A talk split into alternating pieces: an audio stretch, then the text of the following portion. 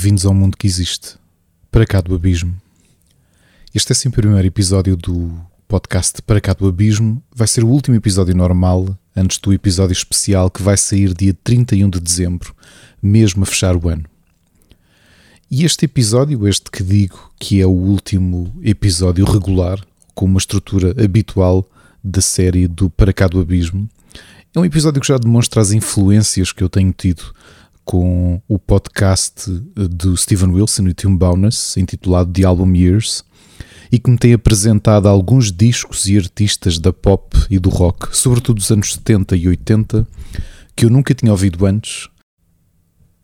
Aliás, este episódio vai contar com três bandas que conheci no último mês graças ao podcast de Steven Wilson e Tim Bowness. E começamos o alinhamento deste 11 episódio de Para Cá do Abismo com uma artista nascida em Pierrefonds, no Quebec, no Canadá, a 12 de setembro de 1961, com o nome Mylène Jeanne Gauthier, que o mundo viria a conhecer como Mylène Farmer, que emigrou para Paris com a sua família quando tinha apenas 8 anos. A sua carreira começou como atriz e o seu nome artístico é uma homenagem à atriz Frances Farmer, e longe estaria ela de saber que quase quatro décadas mais tarde viria a ser a cantora francesa com o maior número de singles em número 1 um nas tabelas francesas. Com uma mudança de carreira aos 23 anos, motivada pela amizade que travou com o realizador Laurent Botunat, que viria a realizar os seus vídeos desde então, Mylène lançaria o seu primeiro álbum em 1984, intitulado Cendre de Lune. A sua estética sonora estava muito próxima da synth pop, da baroque pop e da new wave, tão em voga na Europa, em especial no Reino Unido, mas não só o seu visual, mas também algumas tonalidades dos seus primeiros álbuns tinham umas pequenas abordagens góticas e dark wave. Os anos 90 e o sucesso que a cantora começou a ter com alguns milhões de discos vendidos em França começaram a direcionar a sua música para o pop rock e seria o quarto álbum, de onde vou retirar uma música para apresentar, que marcaria a charneira entre o início de carreira de Mylène Farmer, mais experimental e alternativa, e a nova Mylène, a mega estrela da França. Com letras que abordam temas diferentes do que estamos habituados na música pop, como a morte, a religião e a sexualidade, Mylène Farmer continua até hoje uma carreira de sucesso na música, com algumas incursões no cinema, dando a voz, por exemplo, em todos os filmes de Arthur les Minimois, de uma das personagens, uma série de filmes que é realizada e é uma criação de um grande amigo seu, o realizador Luc Besson. A música que vão ouvir é possivelmente o último single que Mylène Farmer lançou com uma sonoridade mais alternativa e é retirada do álbum Anamorphosé de 1995. Intitula-se Alice e é uma música estranha com os violinos que são quase incomodativos e acutilantes, mas é impossível esquecer de todo esta faixa.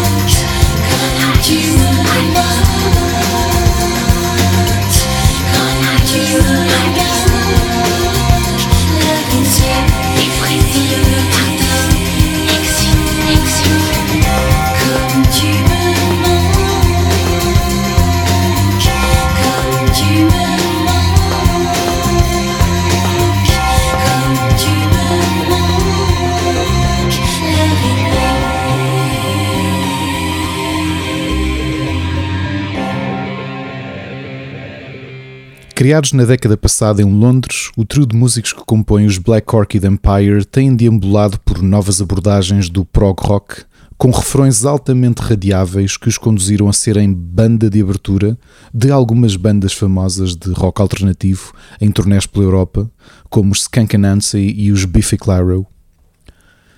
Constituído pelo vocalista e guitarrista Paul Visser, pelo baixista e também vocalista Dave Ferguson e pelo baterista Billy Freedom, os Black Orchid Empire têm tido uma profícua produção de álbuns de qualidade, contando já com 3 LPs na sua curta existência. Isto é um fato algo surpreendente, tendo em conta a sua dinâmica ao vivo e de terem feito dezenas de concertos antes da pandemia, tendo recentemente voltado à estrada para muitos concertos no Reino Unido e na Alemanha. Os Black Orchid Empire têm um condão que fazem deles uma das bandas com maior potencial para passarem para lá do nicho do prog e alcançarem o grande público mainstream. A capacidade que demonstram em criarem músicas com uma grande técnica, mas onde a melodia e as linhas vocais são altamente catchy e nos dão vontade de as repetir ao mesmo tempo que Paul Visser canta as linhas que gravou na primeira voz. Retirado do seu terceiro disco, lançado em 2020, o álbum conceptual Semaphore, esta é a faixa Winter Keeps Us Warm.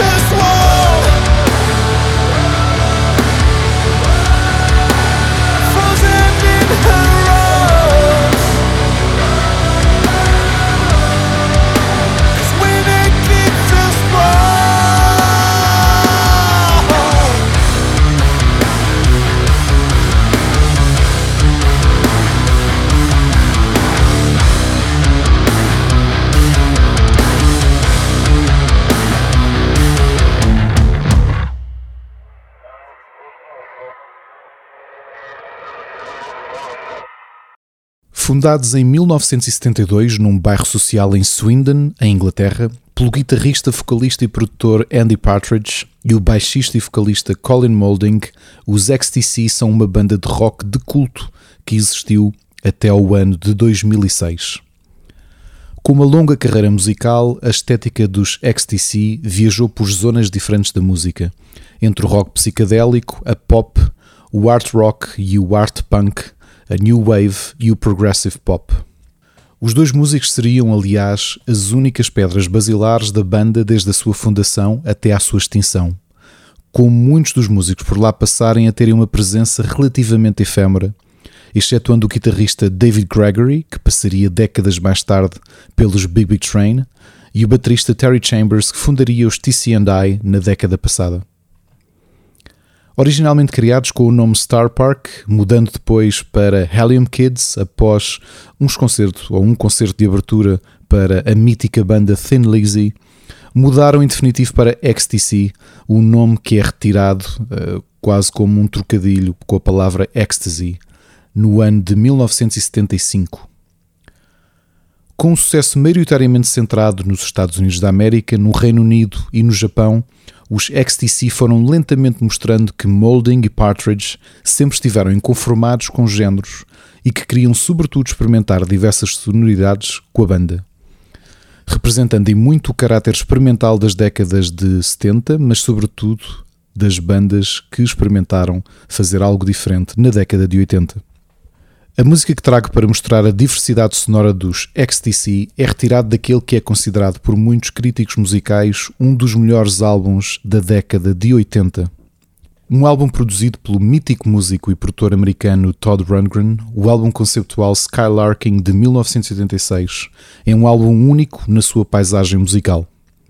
A música que vos trago para conhecerem ou reouvirem os XTC intitula-se Summer's Cauldron.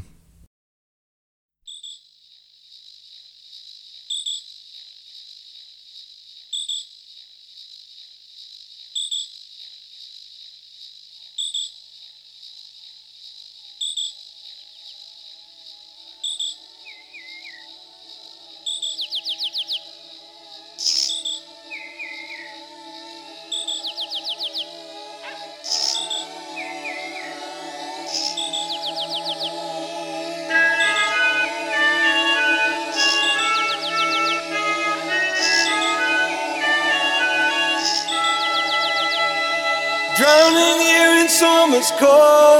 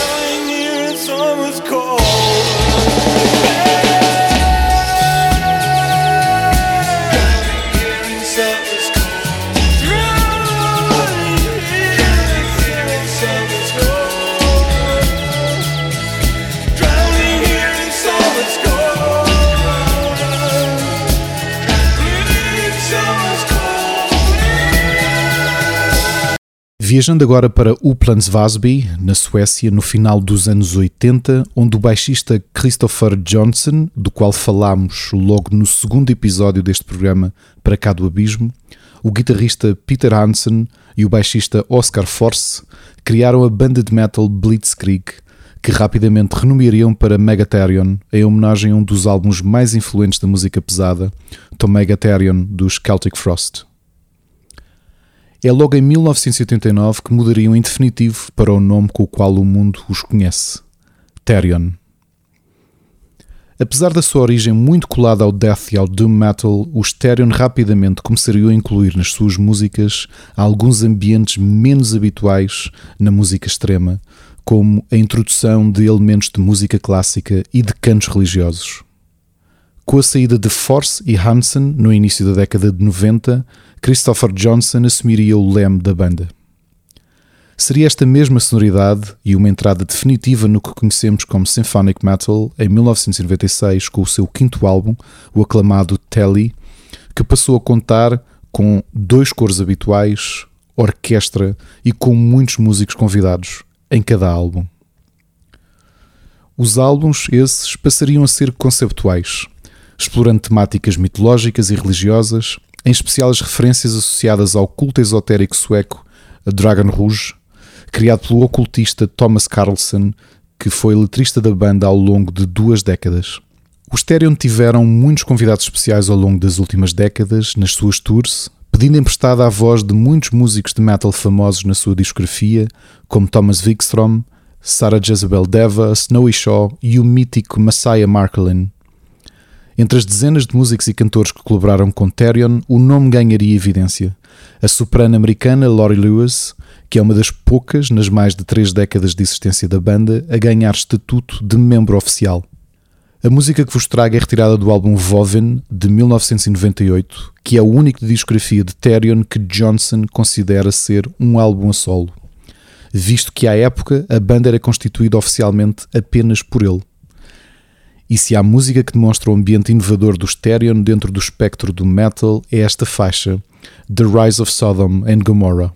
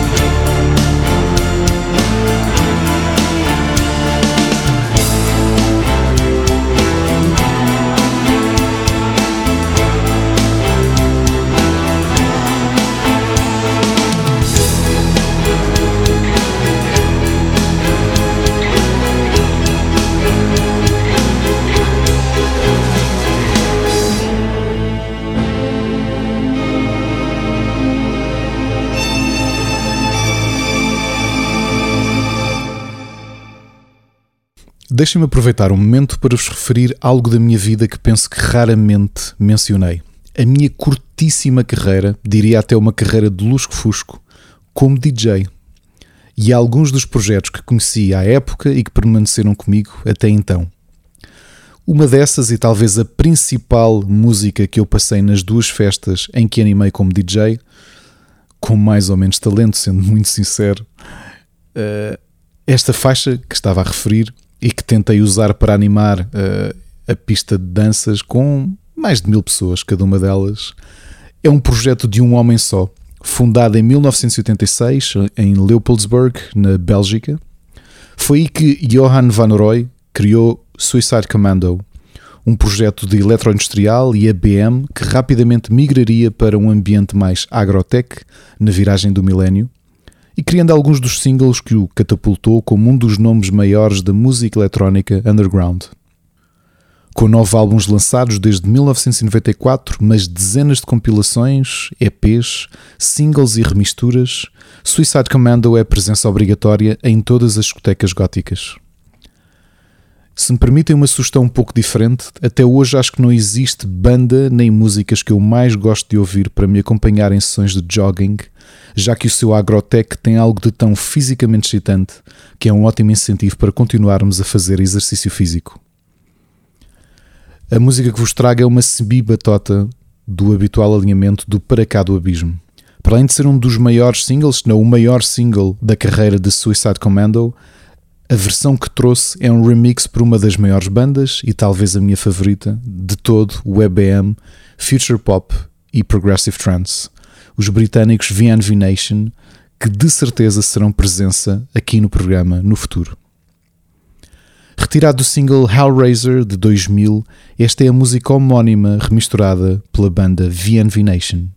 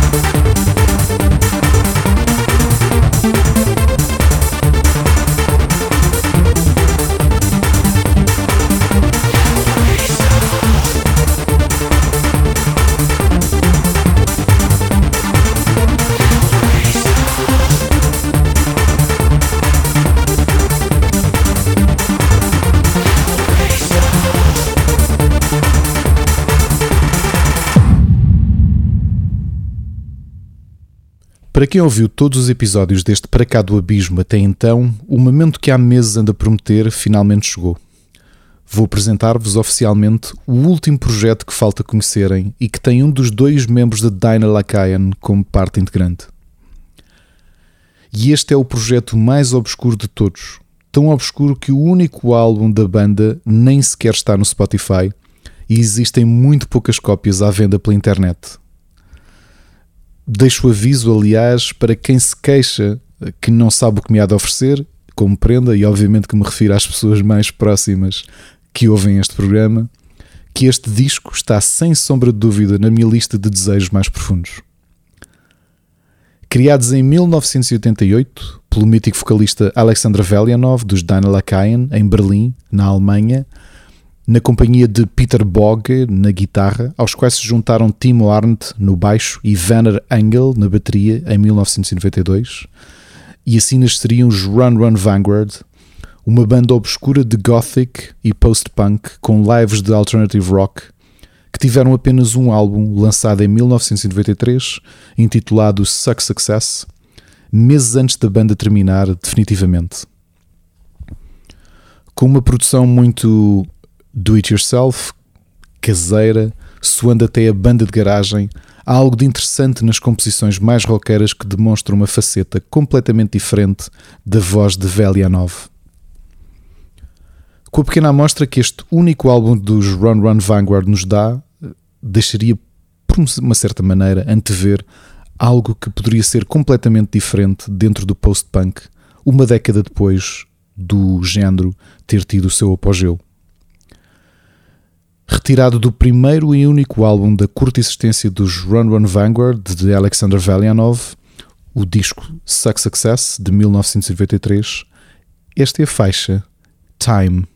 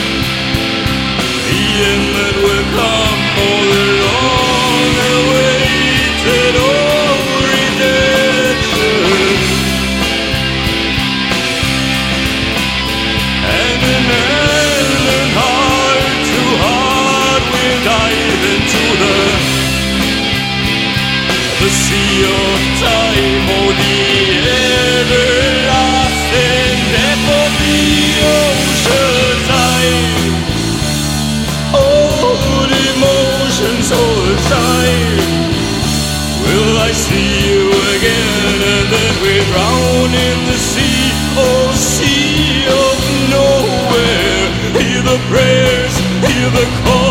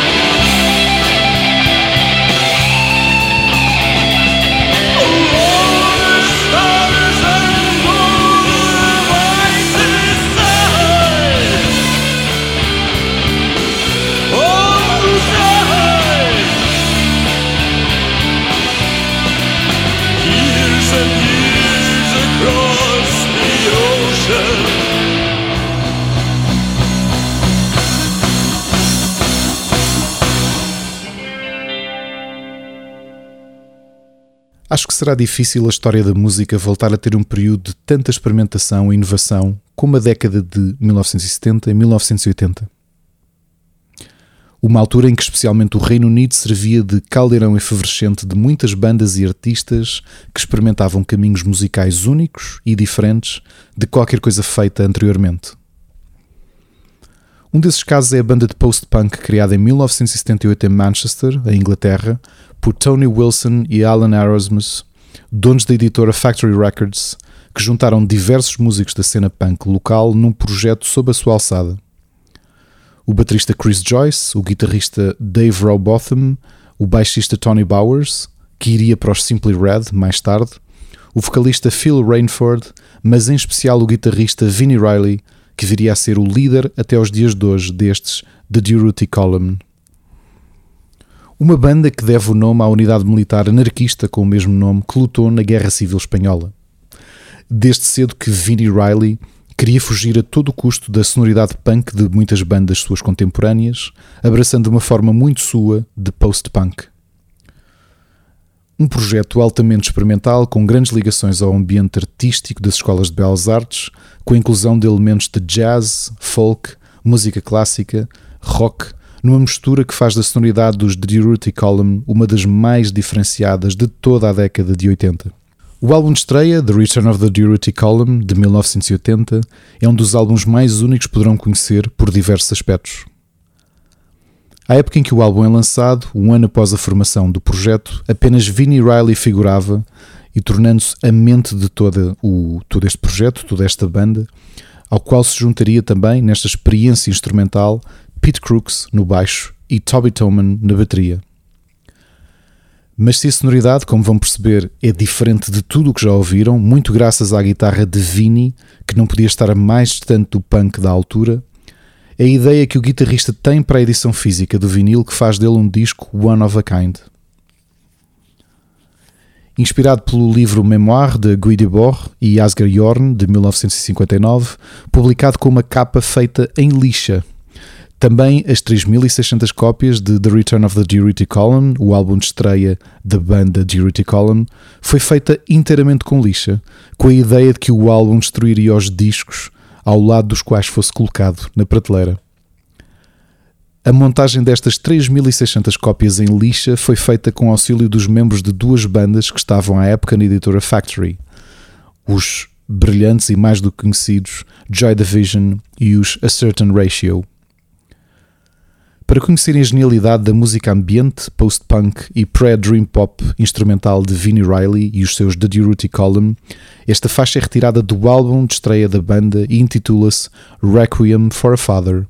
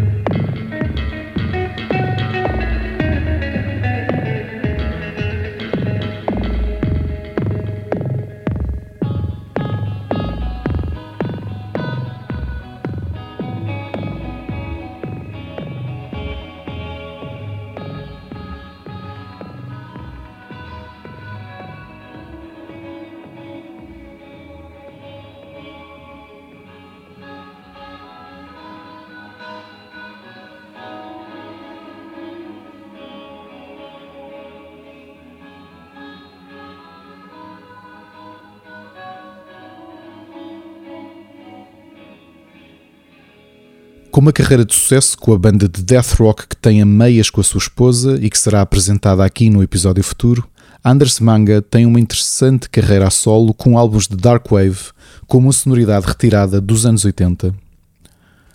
Para além dos muitos projetos que possui desde o início dos anos 90, o compositor e multi-instrumentista americano de Asheville tem nos álbuns que lança em nome próprio uma das abordagens recentes mais interessantes e mais puras daquilo que é a era dourada da Dark Wave.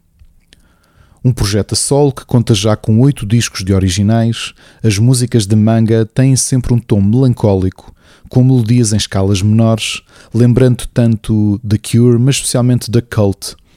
Neste caso, com a utilização de sintetizadores contemporâneos com alguns lives de synthwave. Este oitavo álbum, lançado no ano passado, em plena pandemia, que se intitula Andromeda, demonstra uma grande maturação da linguagem estética de Anders Manga. Para conhecer este multifacetado músico, trago uma das músicas do seu projeto a solo, onde compôs, tocou todos os instrumentos e ainda produziu e masterizou o disco. Do álbum Andromeda de 2020, esta é a faixa Rosaries and Requiems.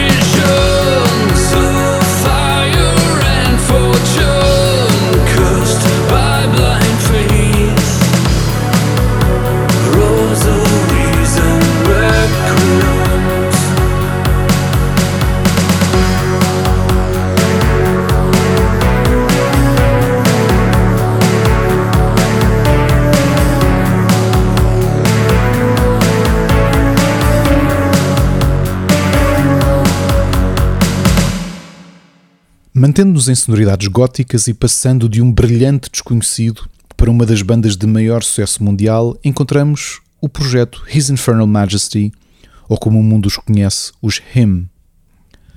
Fundados em 1991 em Helsínquia, na Finlândia, pelo vocalista Vil Valo e pelo baixista Mikko Panen, os HIM são talvez um dos nomes maiores de gothic metal e também de gothic rock, criando aquilo que o Valo apelidava estranhamente de um novo género, o love metal.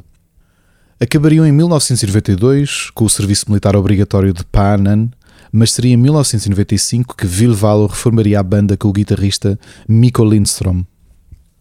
Seria com o segundo álbum da banda, Razorblade Romance de 2000, que Him seriam catapultados para o sucesso mundial, não só com o single Join Me in Death, mas também com a sua interessante cover de Wicked Game de Chris Isaac.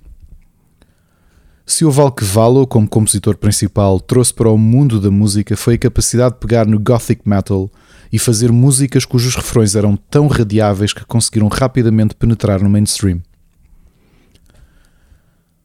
Com diversas tours internacionais, mas mais nenhum álbum ou single conseguiram igualar o sucesso crítico e comercial que o seu segundo álbum teve.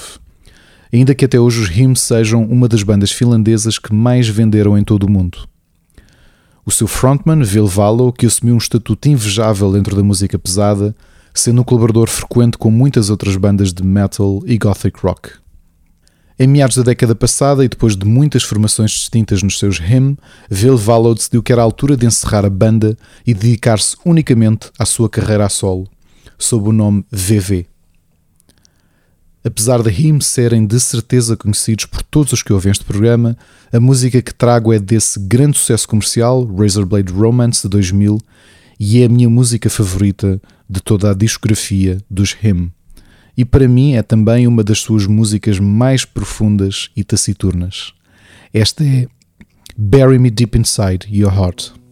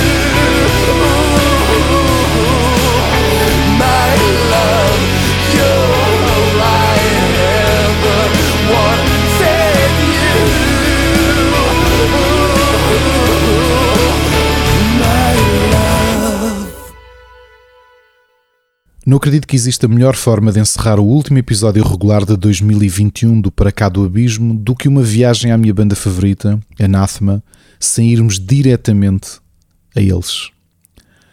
Nascido em Anfield, em Liverpool, na Inglaterra, a 6 de outubro de 1972, Daniel Kavanagh é o fundador, guitarrista e compositor principal de Anathema.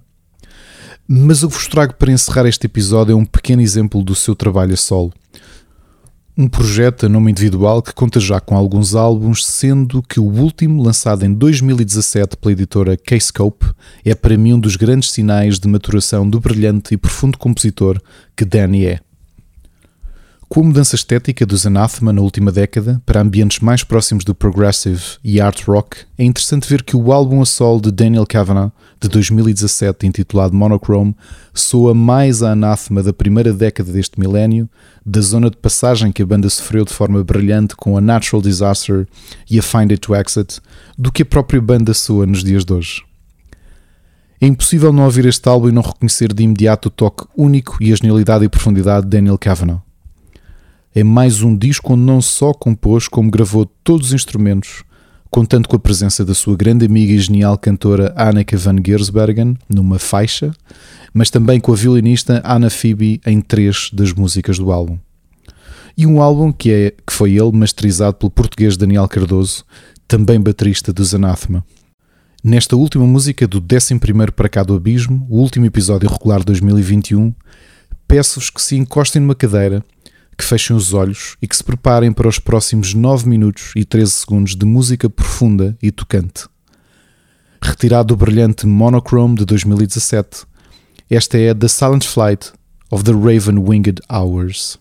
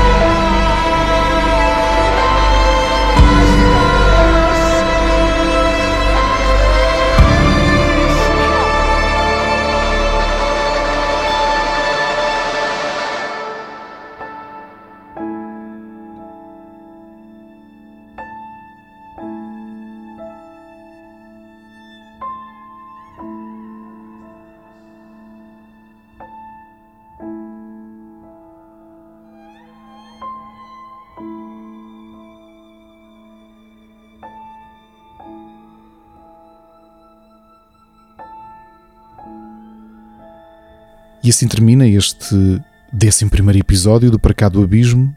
E não quero partir sem antes vos desejar boas festas, um Feliz Natal e dizer-vos que no último dia do ano ainda temos encontro marcado para um episódio especial no local habitual, que é obviamente para cá do abismo.